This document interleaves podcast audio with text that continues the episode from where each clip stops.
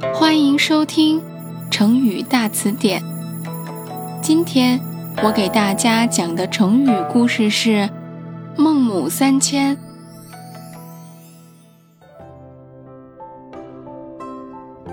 孟子小的时候，家住在墓地旁边，他经常和小孩子们玩办丧事的游戏。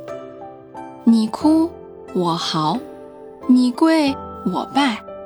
孟母认为这样对孩子的影响很不好，就把家搬到了集市去。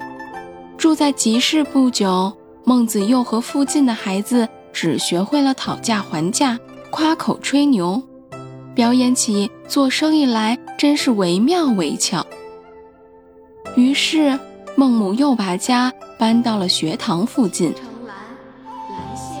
这一次，孟子跟着大孩子们学读书、学礼仪，越来越懂事了。孟母觉得这样的环境才适合孩子成长，就定居了下来。果然。孟子长大后成为了大学问家，成为儒学体系里一位重要的人物。